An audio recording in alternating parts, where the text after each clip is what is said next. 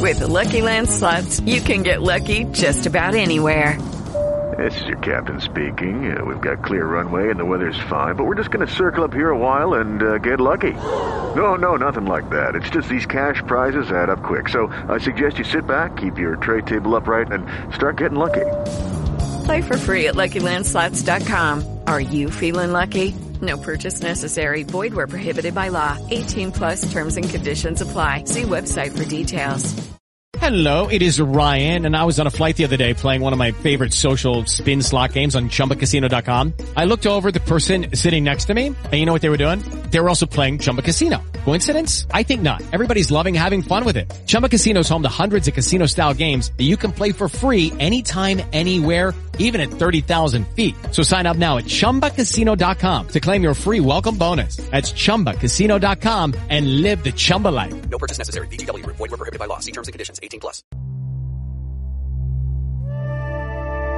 Equilibrio entre alma, mente y cuerpo. Bienvenidos a Sanamente, la cita con el bienestar. Dirige Santiago Rojas.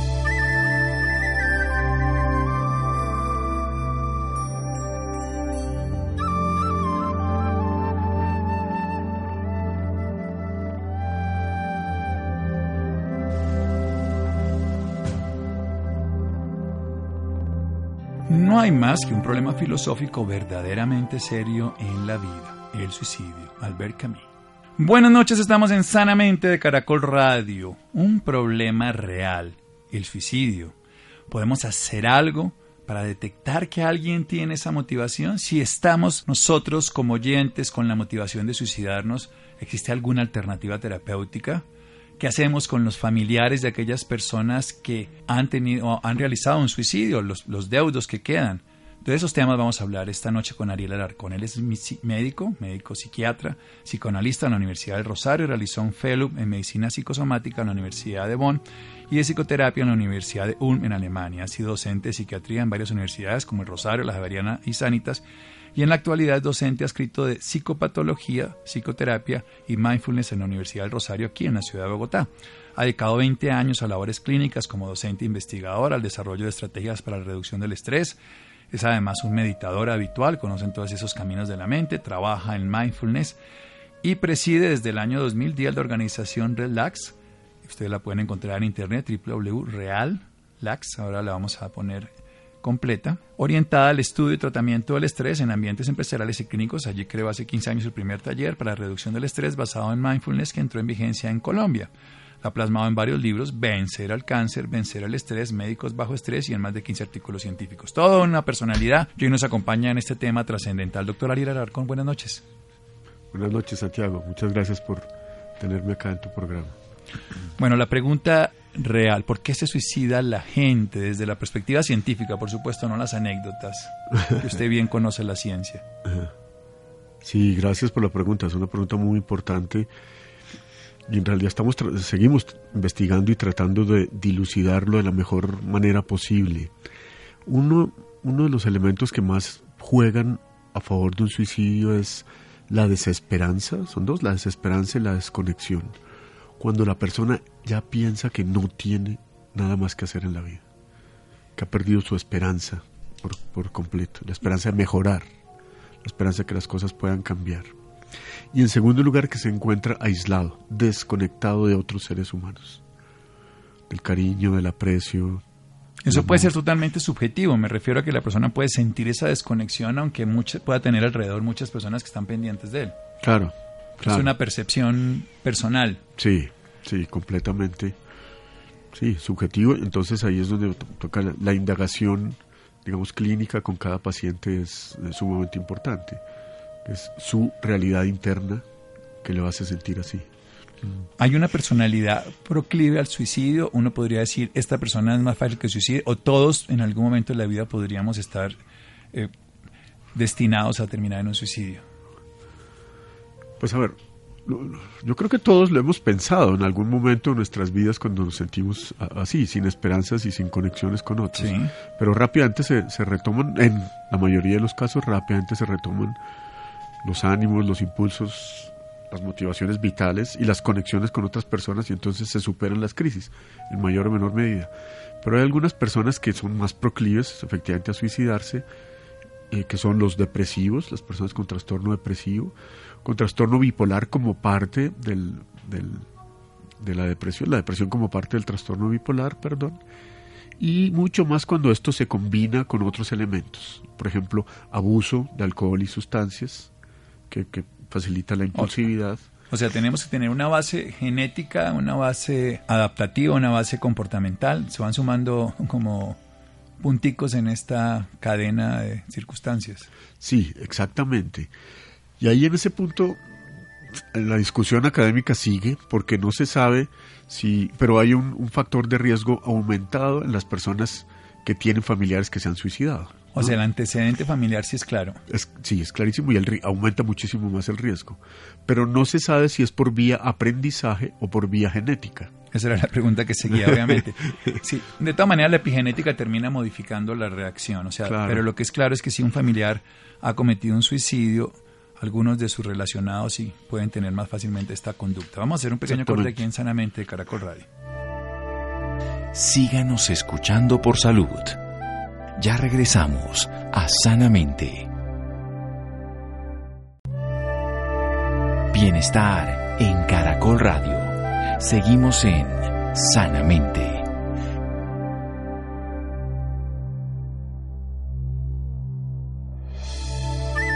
Seguimos en Sanamente de Caracol Radio, médico psiquiatra, psicoanalista, con especializaciones múltiples en medicina psicosomática, en psicoterapia, además en mindfulness, con varios au- autor de varios libros, Vencer el cáncer, Vencer el estrés, Médicos bajo el estrés y artículos científicos. El doctor Ariel Alarcón nos habla hoy sobre los dos grandes pilares que tendría la persona que puede llegar a cometer un suicidio, desesperanza, una pérdida del sentido de la vida, un sinsentido, que no hay solución, y una desconexión, sentirse aislado del cariño, del afecto, de pertenecer a alguien o a algo.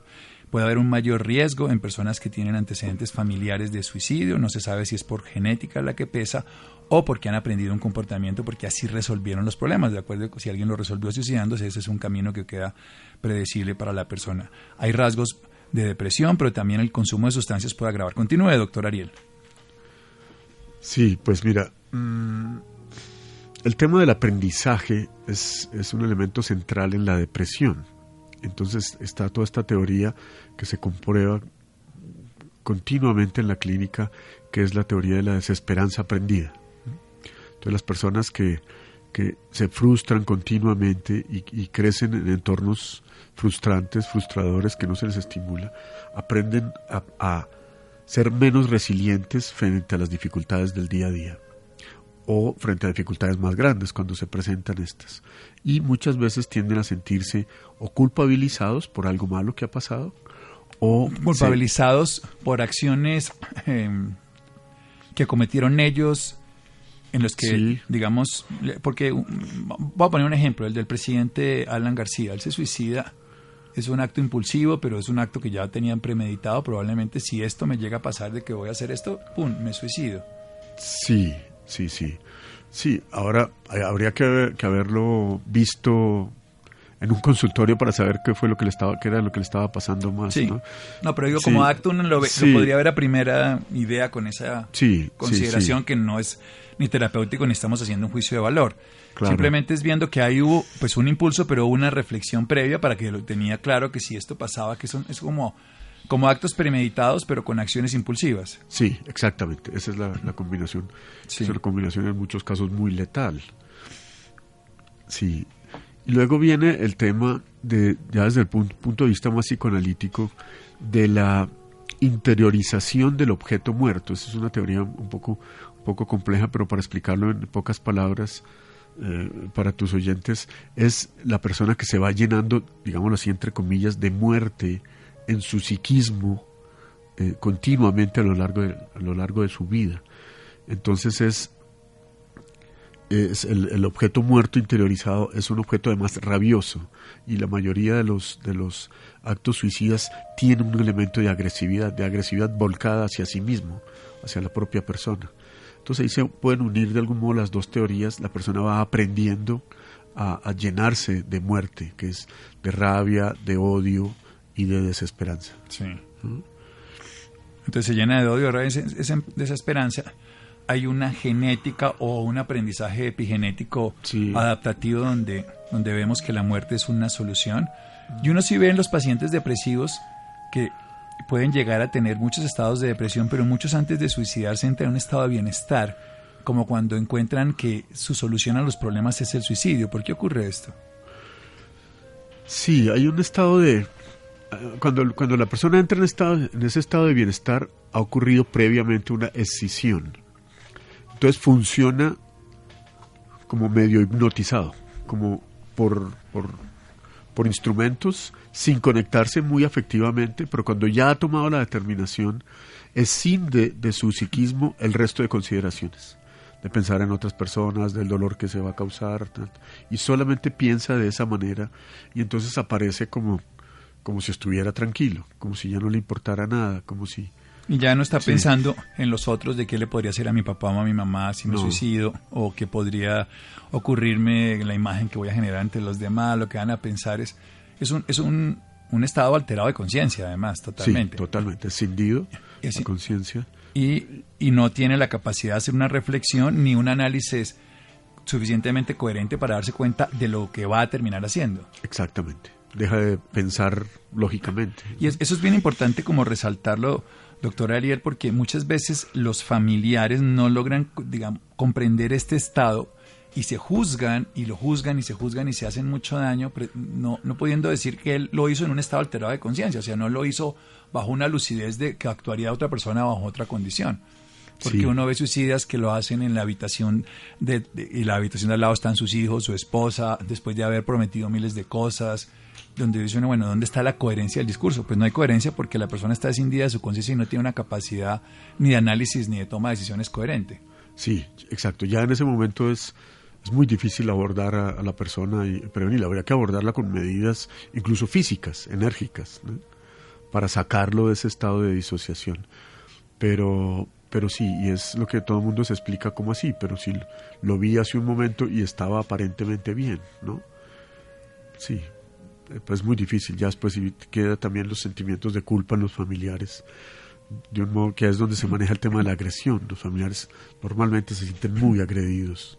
Claro, se sienten, es una mezcla de dos sentimientos característicos, usted que los observa y los que los hemos atendido, donde está la rabia y la culpa predominando Sí. los dos momentos. O sea, es una rabia que lo lleva a sentir culpa, una culpa que lleva a sentir rabia.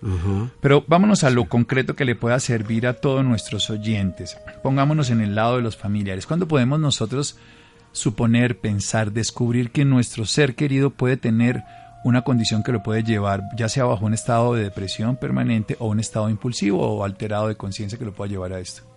Sí, ahí estamos en el, bueno, re- reitero un poquito el tema de los antecedentes, son importantes, ¿no? Antecedentes familiares, presencia de trastorno depresivo, presencia de algún otro trastorno psiquiátrico importante, ¿no? Trastorno de personalidad, principalmente personalidad límite, eh, bueno, esquizofrenia y bueno, desde luego, como hemos hablado, depresión.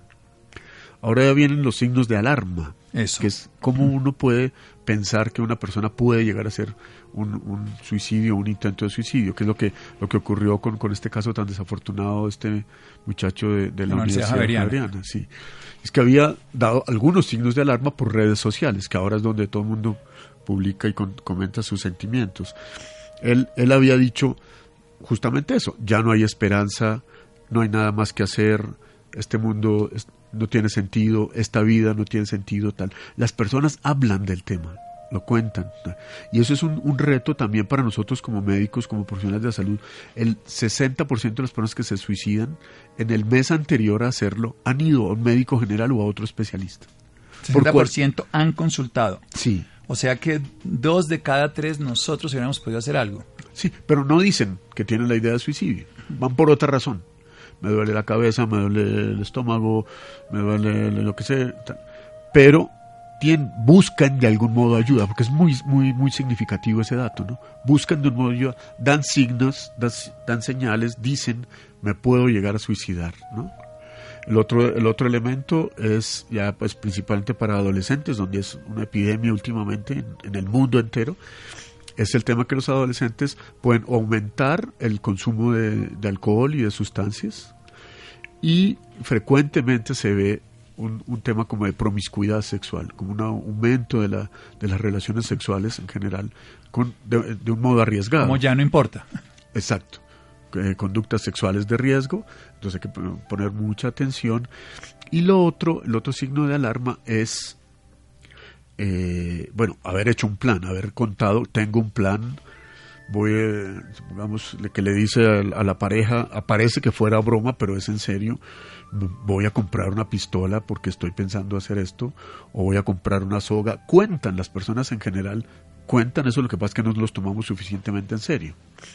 Entonces, haber elaborado un plan, me voy a tirar del edificio tal, voy a hacer esto, si las cosas empeoran, la gente cuenta, y más, y es porque lo está pensando y está haciendo un plan, que cuando uno como psiquiatra detecta que el paciente tiene un plan, inmediatamente lo hospitaliza, que es un signo grave. De, de hecho, es una, es una urgencia de hospitalización. Sí, que sí. las tenemos dentro de los criterios de hospitalización. Exactamente. Es tener una ideación suicida con plan. Con un plan. Porque ideación suicida es, yo sí he pensado suicidarme, un plan es, yo he pensado suicidarme botándome de tal edificio y, y, lo abren a las 4 de la tarde y no sé qué historia. O sea, ya tengo un desarrollo. Vamos a hacer otro pequeño corte aquí en Sanamente de Caracol Radio con Ariel Alarcón. Síganos escuchando por salud. Ya regresamos a Sanamente. Bienestar en Caracol Radio. Seguimos en Sanamente.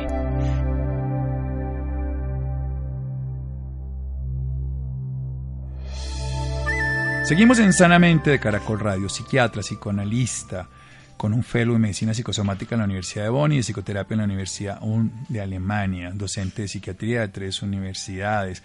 Actualmente trabaja como docente adscrito a psicopatología, psicoterapia y mindfulness en la Universidad del Rosario en la ciudad de Bogotá. Ha dedicado sus últimos 20 años en labores clínicas, ha escrito tres libros, Vencer el cáncer, Vencer el estrés, Médicos bajo estrés.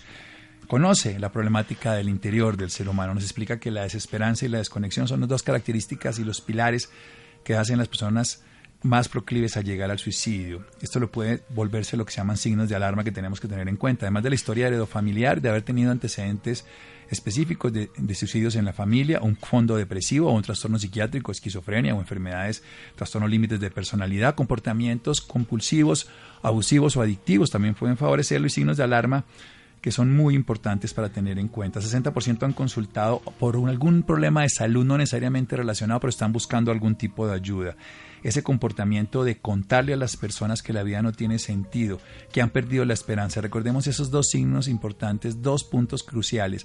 Desesperanza, no tiene sentido, no hay esperanza para lo que a mí me ocurre, no hay solución a mi amargura, dolor, sufrimiento. El sufrimiento es igual a cualquier ser humano, no importa que sea rico o pobre, que tenga o no conocimiento o no tenga conocimiento. El sufrimiento que le da a la humanidad es igual y no podemos nosotros minimizarlo. Eso es importante entenderlo.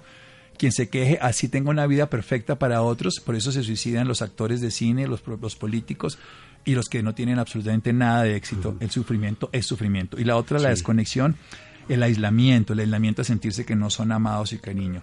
¿Qué importancia también ven comportamientos aberrantes, por ejemplo, conductas sexuales patológicas de riesgo, exageradas en niñas? Lo, lo, he conocido esa historia cuando revisamos historias, niñas que empezaron, por decir, a acostarse con los compañeros del curso.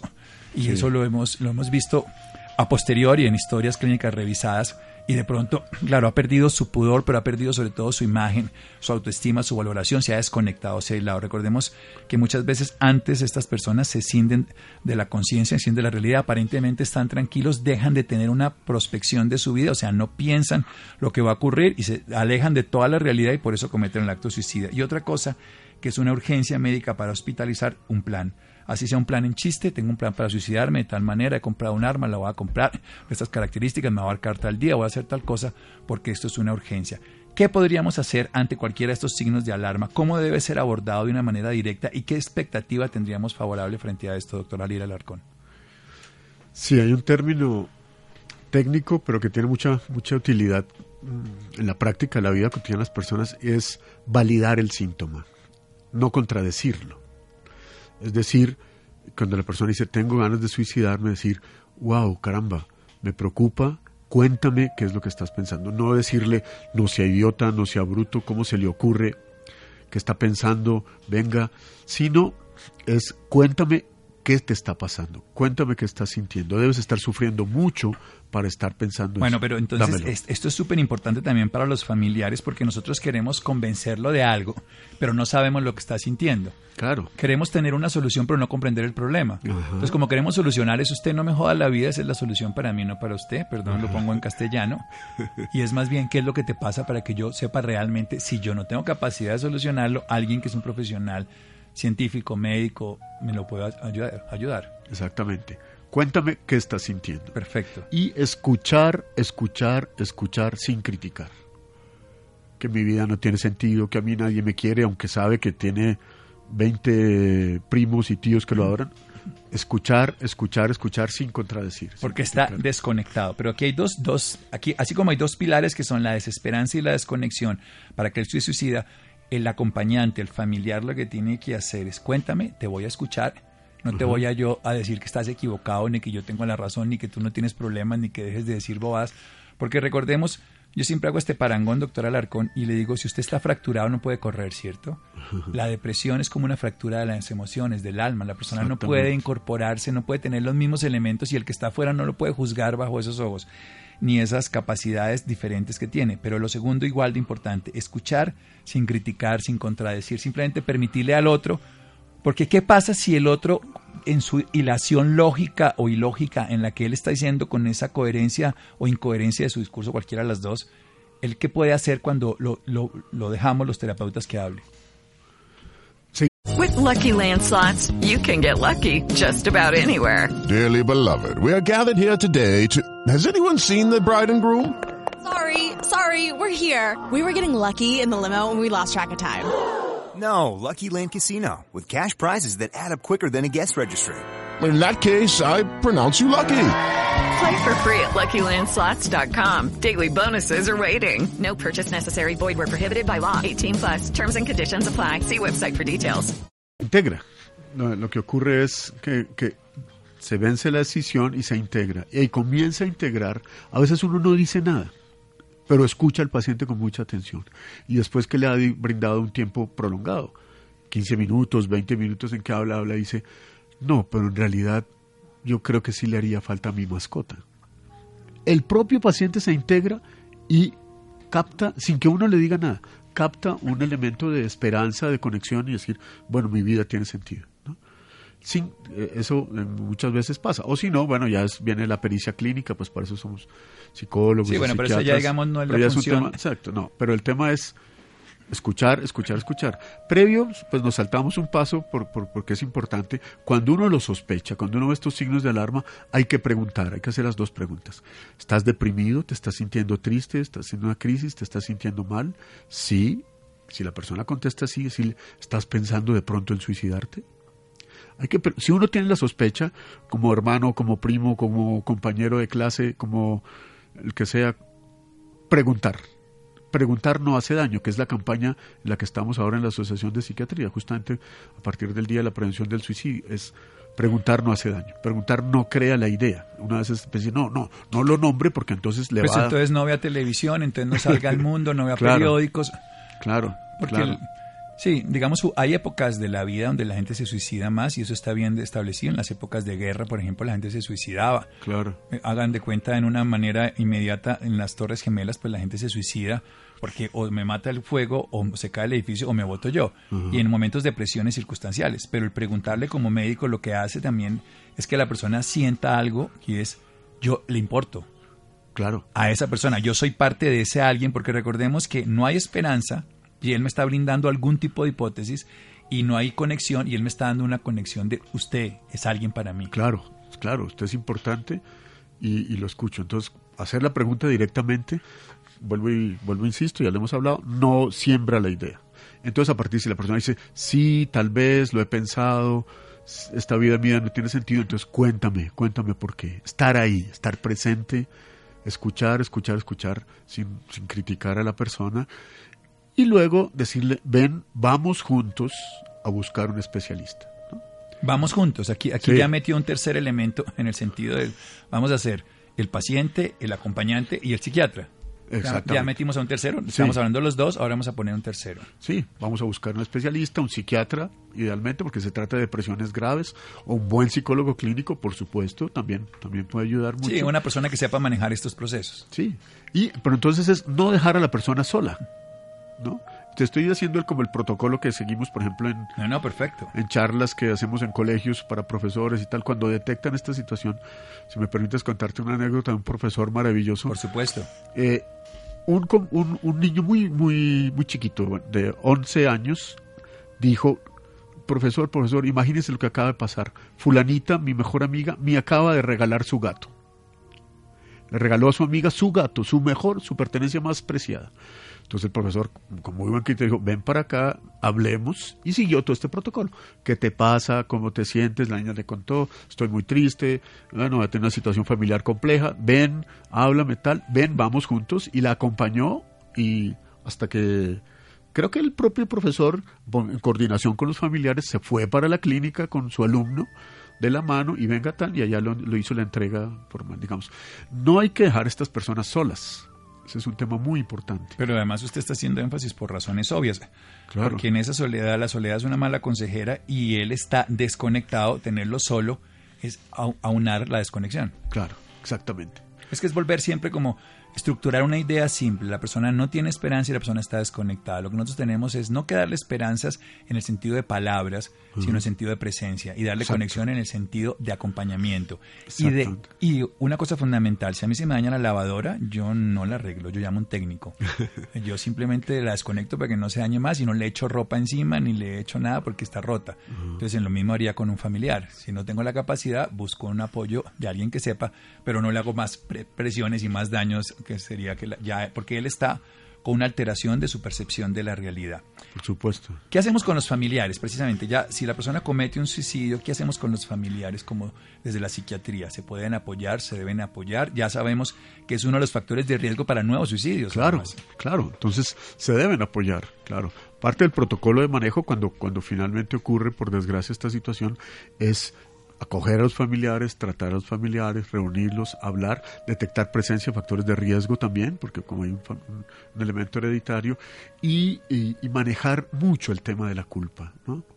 Desculpabilizar, ese es el, el elemento central, porque todo el mundo dice, si hubiera, si hubiera, si hubiera, ¿no? si las cosas son como son, entonces hay un par de elementos claves. Uno es de aceptación, que es como la- todas las fases del proceso de duelo, pero estos duelos son duelos muy dolorosos, valga, valga la redundancia. Porque se mezclan esa rabia con esa culpa permanentemente. Sí, y, sí, sí. y yo quiero volver al punto que decíamos hace un momento. El paciente se cinde de la conciencia y no percibe la realidad como otra persona en un estado, digámoslo, de normalidad, si existiera un término para decirlo. Sí, no tomaría una, una acción de esa manera. Y como está escindido, la- las decisiones que él tomó, porque dicen, pero ¿cómo fue posible que él lo hubiera hecho si es que... Entonces, a ver, él tomó esa decisión en ese estado alterado de conciencia, sí, donde él leyó esa realidad y usted no lo puede cambiar porque él la leyó bajo, esa, bajo ese parámetro, bajo Claro. esa condición, bajo esa enfermedad. sí, sí, sí, sí, exactamente. Estás tocando un tema muy importante que es el de, el de la aceptación finalmente. Aceptación y respeto por la decisión de la persona. Por más de que lo ha tomado en un estado escindido y un estado pues que no estaba en sus cinco sentidos, con un estado psicopatológico grave, pero tomó la decisión. Hay ¿no? que recordar que el instinto de supervivencia está arraigado en todas las especies biológicas. Tiene que haber un daño muy poderoso del yo, Sí. muy poderoso, puede ser orgánico, psicológico, lo que ustedes quieran, ya eso toca hilar muy fino, para que una persona pueda atentar contra sí mismo. Claro, claro, exactamente, sí, sí, sí. Se pierde un, un elemento muy importante de la humanidad, que es el, el sentido de trascendencia, ¿no? De que esta vida es importante, que tenemos que cuidarla tal, tal como es y que va para algún lado, ¿no? Ese es un, elemento... ¿Qué, qué- tanto éxito se tiene si nos devolvemos a los signos de alarma, si nos damos cuenta que esa persona tiene un plan, si está depresivo, si tiene un trastorno previo, tiene comportamientos autodestructivos y tiene los signos de alarma de no, no sentirse parte de, no sentir esperanza? Nosotros le preguntamos, nos cuenta qué le pasa, lo escuchamos y lo llevamos del psiquiatra, ¿qué tanto éxito podremos tener? Muchísimo, muchísimo. Porque cuando los las ideas de suicidio están acompañadas de depresión, la depresión es una enfermedad completamente tratable. La gran mayoría de casos eh, tratados adecuadamente, usamos psicofármacos, usamos psicoterapia intensiva, son exitosos. Hay recursos. A la gente le va bien, la gente sale adelante, la gente supera su depresión y ya, fue una crisis y tuvo un momento. Muchas personas han hecho incluso un intento de suicidio, pero, pero se han podido salvar y luego lo superan trabajando el tema de la resiliencia de un modo muy intenso. Entonces aprenden lo que tienen que aprender de, de esa mala experiencia, se fortalecen a través de ella y se superan. Entonces, tratado adecuadamente prontamente, que ese es otro tema, la disponibilidad de especialistas, la disponibilidad de tratamientos rápidamente para las personas, es un elemento salvador de vidas y que genera mucho bienestar en las personas. Algunos no lo lograrán, pero tenemos que intentarlo en todos. Esa sería la forma. Y recordemos esta premisa esencial, preguntar ante la duda no genera causa de suicidio, todo lo contrario, nos permite abrir un camino donde desde preguntar y escuchar, vamos a estar atentos de descubrir para que alguien con una experiencia mayor, que es un psiquiatra, un psicoterapeuta, un psicólogo clínico, nos pueda acompañar este proceso y pueda hacerlo en muchos de los casos que no haya suicidio. ¿Dónde lo ubican usted, doctor Ariel Alarcón? Las personas interesadas que quieran tener servicios profesionales, recordemos que es psiquiatra y psicoanalista y además trabaja en mindfulness. Yo tengo mi consultorio acá muy cerca, en la clínica Marley. Ahí estoy permanentemente. También hago intervenciones en colegios, intervenciones en empresas a través de nuestra empresa que se llama Real Lax, real-lax.com. Ahí lo pueden encontrar www.real real medio lax lax real medio lax.com. Sí, o en Marley. O en la clínica de Marley, donde pueden encontrar al doctor Alarcón, que nos ha hablado de una manera muy didáctica y práctica de la importancia de buscar una atención y acompañamiento. Recordemos los dos pilares, desesperanza y desconexión. La desesperanza sin sentido, la desconexión aislado, se siente el mundo. Nuestra estrategia es preguntar si estamos ante la duda. Preguntar ante la duda no genera el caos, todo lo contrario favorece una posibilidad de acercamiento. Cuéntanos qué nos pasa, escuchamos sin criticar, sin cuestionar, sin validar que es bueno o malo y buscamos una ayuda. Muchas gracias, doctor Ariel. Bueno, gracias por la invitación, Santiago. Bueno, entonces los interesados real-lax.com y los libros que están disponibles, Vencer al Cáncer, Intermedio 2012, Vencer al Estrés, Manual para el Estrés Positivo, Intermedio 2013 y Médicos Bajo Estrés, Habergraph 2017. Seguimos en Sanamente de Caracol Radio. Síganos escuchando por salud. Ya regresamos a Sanamente. Bienestar en Caracol Radio. Seguimos en sanamente.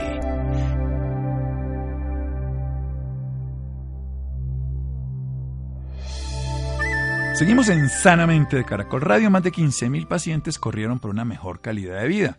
La Carrera de la Mujer 2019, este es un evento maravilloso que sirve precisamente para personas que tienen o migraña, enfermedades cardíacas, enfermedades oncológicas, que con familiares, amigos, con parejas y todo, le permiten a uno darse cuenta de la solidaridad y de que entre todos podemos correr por una vida digna. Santiago. Buenas noches Santiago para usted y para todas las personas que nos escuchan a esta hora. Más de 60.000 personas se dieron cita el pasado 22 de septiembre para participar en la Carrera de la Mujer 2019 en Bogotá. Del evento atlético hicieron parte cerca de 15.000 hombres y mujeres pacientes de migraña, oncología y cardiopatía, quienes acompañados por sus amigos y familiares corrieron para reivindicarse como seres merecedores de una calidad de vida digna. Para hablarnos más sobre este tema, esta noche nos acompaña el doctor Juan Carlos Mora, director médico de la unidad de oncología en Novartis, médico de la Universidad del Valle. En sus inicios se desempeñó como profesor de farmacología en la Universidad del Valle y posteriormente inició su carrera en la industria farmacéutica. Dentro del sector farmacéutico se ha desempeñado como gerente médico, director médico y director de asuntos regulatorios. Doctor Juan Carlos Mora, muy buenas noches y bienvenido a Sanamente. Gracias, Santiago. Es un placer estar aquí con ustedes. Doctor, para empezar, quisiera que nos contara sobre ese programa de responsabilidad social empresarial. Sí, bueno, como tú lo mencionas, realmente la última y más reciente actividad sobre la carrera de la mujer, pues tuvimos la fortuna y el privilegio de podernos vincular eh, patrocinando y apoyando a muchos pacientes con enfermedades crónicas para que se unieran a esta gran actividad. Y básicamente lo hacemos porque estamos convencidos de que esta que es una muestra de cómo los pacientes comprometidos con mejorar su acondicionamiento físico realmente están empoderados en el manejo y control de su enfermedad, pero que también esto representa un factor determinante para mejorar su calidad de vida. Perfecto, doctor. ¿Hace cuánto tiempo Novartis adelanta estas campañas eh, por educar a la ciudadanía y crear esa conciencia frente a, los síntomas de estas enfermedades? Bueno, ya llevamos realmente varios años. En el caso particular de la carrera de la mujer, este es el tercer año consecutivo en el que estamos vinculados a, esta actividad, pero permanentemente estamos desarrollando programas de educación continua para la comunidad en general, inclusive, eh, sobre enfermedades que no son tan reconocidas por su sintomatología. Muchas de ellas crónicas, muchas de ellas que cursan, digamos, de manera oculta y que solamente vienen a presentar sintomatología importante cuando ya están en estadios muy avanzados. Enfermedades cardiovasculares como la insuficiencia cardíaca, enfermedades neurológicas, el cáncer mismo que requiere eh, prioritariamente de un proceso de diagnóstico temprano, eh, son, digamos, algunas de las enfermedades sobre las que nosotros permanentemente educamos a la comunidad. Perfecto, doctor. ¿Cuántas personas se han visto beneficiadas con esto? Bueno, realmente son miles de personas, ¿no? Hay diferentes estrategias a las que recurrimos, pero que, como te digo, están muy enfocadas es en el proceso de educación, de identificación y diagnóstico temprano de estas enfermedades. Doctor, ¿hace cuánto tiempo Novartis hace su participación en la carrera de la mujer? Eh, este, como te comentaba, este es el tercer año consecutivo en el que nos vinculamos.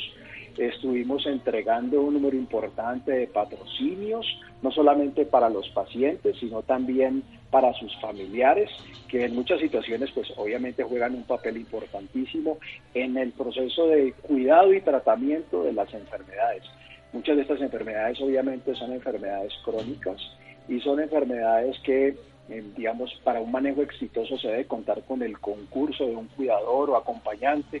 Para muchos pacientes son sus hijos o son sus eh, hermanos o sus cónyuges, de modo que pues juegan un papel importantísimo en este proceso. Doctor, esta campaña, ¿qué impacto tiene en la sociedad? Realmente, realmente creo que eh, esta es una forma en que Novartis procura devolverle más a la sociedad. Nosotros estamos comprometidos con mejorar y prolongar la vida de las personas y para eso pues lo que hacemos es tratar de buscar opciones a través de la innovación, tratar de que los tratamientos que vienen para tratar enfermedades como las que mencionábamos son cada vez mejores sobre las opciones que existen actualmente en los mercados. Perfecto, doctor. ¿Qué profesionales hacen parte de estas campañas?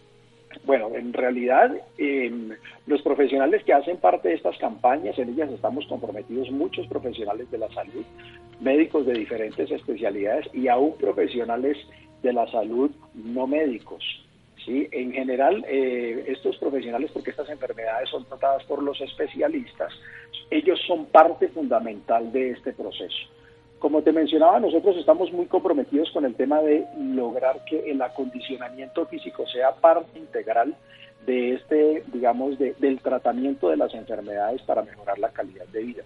Y en ese sentido, los médicos especialistas, muchos de ellos ya hoy en día están prescribiendo el ejercicio. Hay una prescripción del ejercicio que consiste en un proceso de, digamos, acompañamiento, no solamente de recomendaciones, sino de acompañamiento de cómo el paciente va mejorando a lo largo del tiempo, ¿sí? En cuanto a su condición física. Y eso necesita o requiere que los pacientes, pues obviamente, manifiesten esa es una recomendación muy importante para los pacientes, que le manifiesten a su médico tratante su intención de empezar a hacer ejercicio. Y en ello obviamente tienen que ver mucho las preferencias. No siempre los pacientes gustan de hacer un solo tipo de ejercicio. A algunos les gusta caminar, otros trotar, a otros les gusta nadar o ir al gimnasio. Y eso tiene que ser parte de la decisión de empezar a hacer ejercicio.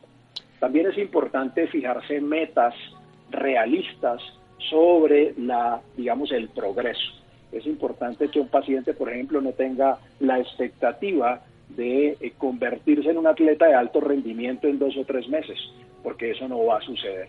Sin embargo, es importante fijar metas intermedias para que el paciente vaya viendo cómo va progresando poco a poco. Y ese se convierte en un factor motivador para los pacientes a la hora de esa continuidad que se requiere para el acondicionamiento físico. esos son elementos muy, muy importantes a la hora de determinar o de decidir hacer ejercicio. Perfecto, doctor. ¿Las personas cómo pueden llegar a ser parte de estas campañas?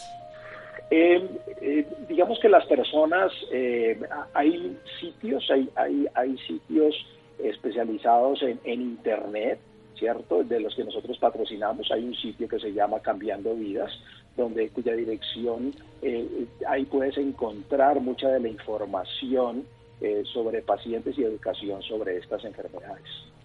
Pero en general se encuentran sitios bastante buenos para poder educarse en general. Sin embargo, pues nosotros como corporación proveemos este sitio para la educación de los pacientes. Doctor, ¿qué consejo le puede dar a los oyentes sobre este tema?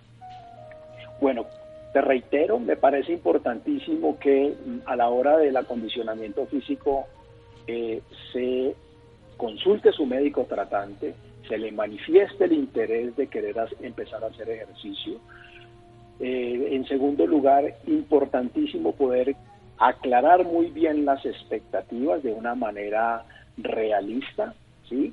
Eh, y lo otro que yo le recomiendo a los pacientes es que perseveren, es decir, en la medida en que ellos vean el progreso van a ver cómo no solamente hay una mejor capacidad en su digamos en su desempeño cardiorrespiratorio y en su fortalecimiento muscular, sino que van a ver cómo claramente cada día van a mejorar las capacidades para hacer sus actividades diarias y esto con solo eh, realizar ejercicio. Doctor, los oyentes que se encuentren interesados en este tema, ¿dónde lo pueden encontrar?